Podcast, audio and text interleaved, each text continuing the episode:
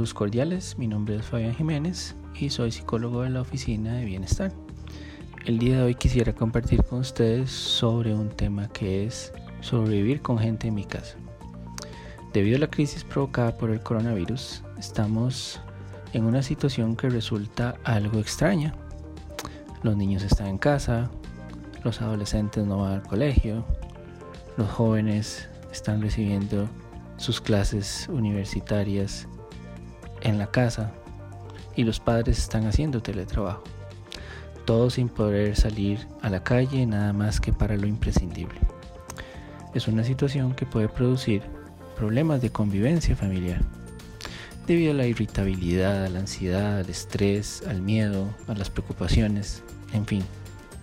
Son muchos los factores. Por eso voy a mencionar y compartir con ustedes algunos puntos que pueden ser importantes para favorecer esta convivencia familiar.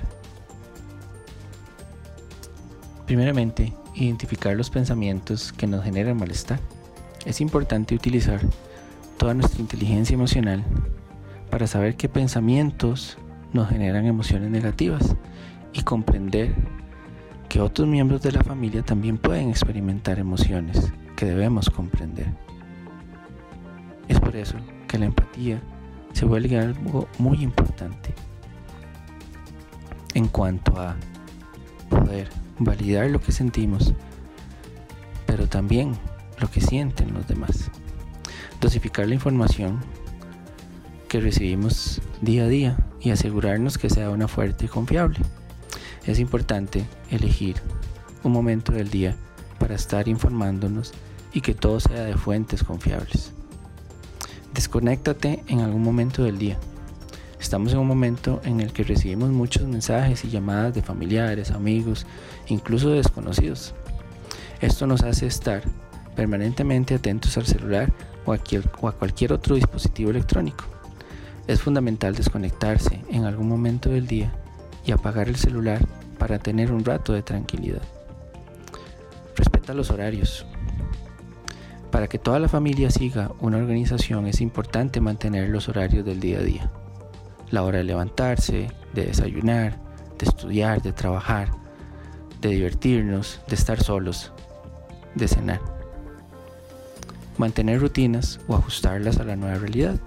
Es importante y necesario que mantengas una rutina que ocupe y organice el tiempo para tener en orden las tareas de cada día.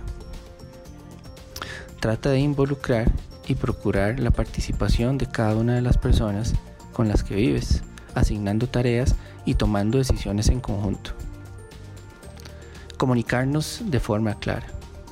El miedo y la ansiedad pueden generar que sintamos muchas dificultades o que tengamos muchas dificultades a la hora de comunicarnos de manera sencilla y clara con nuestra familia. Por eso es fundamental que mantengamos la calma y que nos expresemos con palabras sencillas y fáciles de entender. Gestionar el miedo. En estas circunstancias como las que estamos viviendo, el miedo es una emoción natural. Se trata de una forma de protección ante algo que vemos como una amenaza. Debemos gestionar esa emoción y hablar con las personas con las que vivimos respecto a lo que estamos sintiendo. Y así, entre todos, podernos ayudar y comprender mejor esta emoción. Aprender a escuchar. Las prisas del día a día nos impiden pararnos a hacer algo que es fundamental y es escuchar a nuestros seres queridos.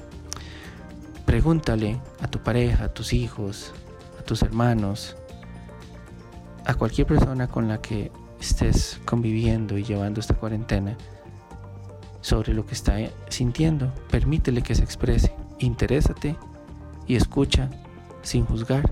Solo presta atención a lo que tienen que decir.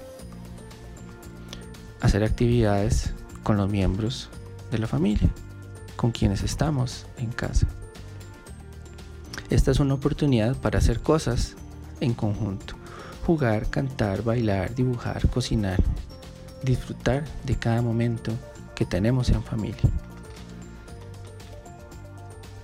Tenemos niños pequeños, es una excelente oportunidad para que trabajemos en la autonomía. Así que asignales tareas sencillas y pequeñas como recoger los juguetes, acomodar la cama. Es importante para ir estimulando en ellos la posibilidad de autonomía. Trabajar los valores. La cuarentena y todos los ejemplos de solidaridad que se están produciendo pueden ser una excelente forma de que entendamos y reconozcamos la importancia de valores como la solidaridad, el respeto y la ayuda mutua. Proteger a los mayores. Los abuelos han ayudado mucho a padres cuidando a sus nietos.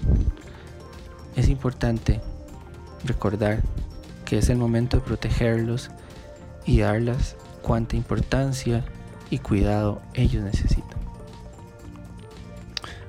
No olvides de cuidarte para poder cuidar a los otros. En este momento es fundamental que pongamos atención a todas las recomendaciones que se nos dan.